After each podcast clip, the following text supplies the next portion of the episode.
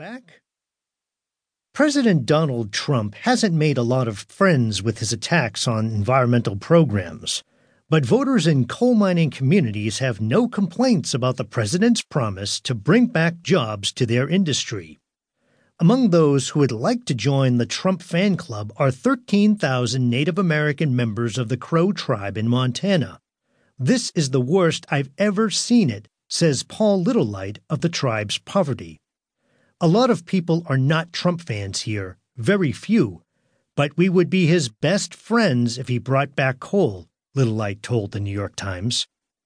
U.S. Secretary of the Interior Ryan Zinke thinks help is on the way. A former Navy SEAL, Zinke is responsible for protecting and managing Native American territory. We have not been a good partner in this, he says of previous governments. The amount of bureaucracy and paperwork and stalling in many ways has created great hardship on some of the poorest tribes. Zinke is enthusiastic about the Trump administration's relaxation of environmental protection legislation that had been enacted by the Obama government. A war on coal is a war on the Crow people, he comments. President Trump has promised to end the war. Okay, did you get the answer? How many members of the Crow tribe does the story refer to?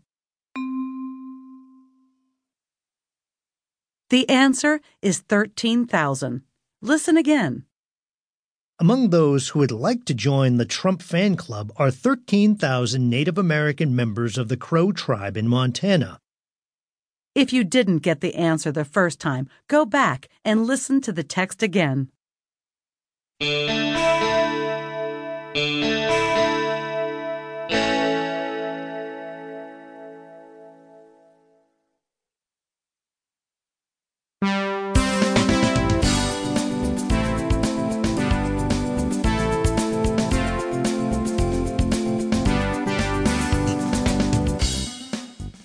move on now to our first main focus, based on our special feature in the latest Business Spotlight about bosses.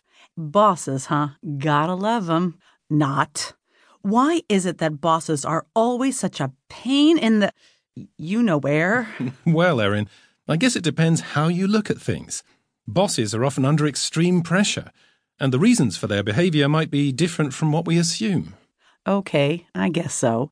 Anyway, to look at this subject in more detail, here's our communication skills expert, Ken Taylor, with some tips and exercises about managing your boss. Hello, this is Ken Taylor from London. You will often hear colleagues complaining about their boss's behaviour. In his latest article in Business Spotlight, Bob Dignen looks at how people can manage situations in which their boss is not displaying the expected leadership skills. Let's look at some bad habits of bosses as described by Bob. I'll describe a bad habit, then you will hear two statements, A and B. In the pause, decide which statement is the more likely explanation for the bad habit.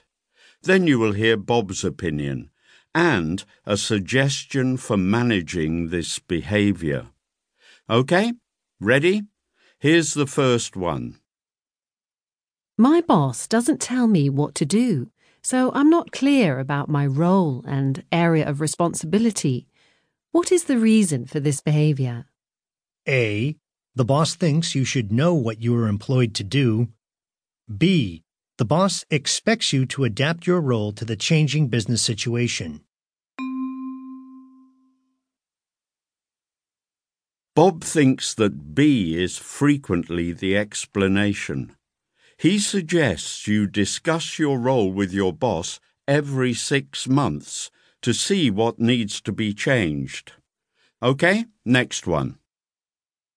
My boss gives me too much work to do, so that I'm overloaded and stressed.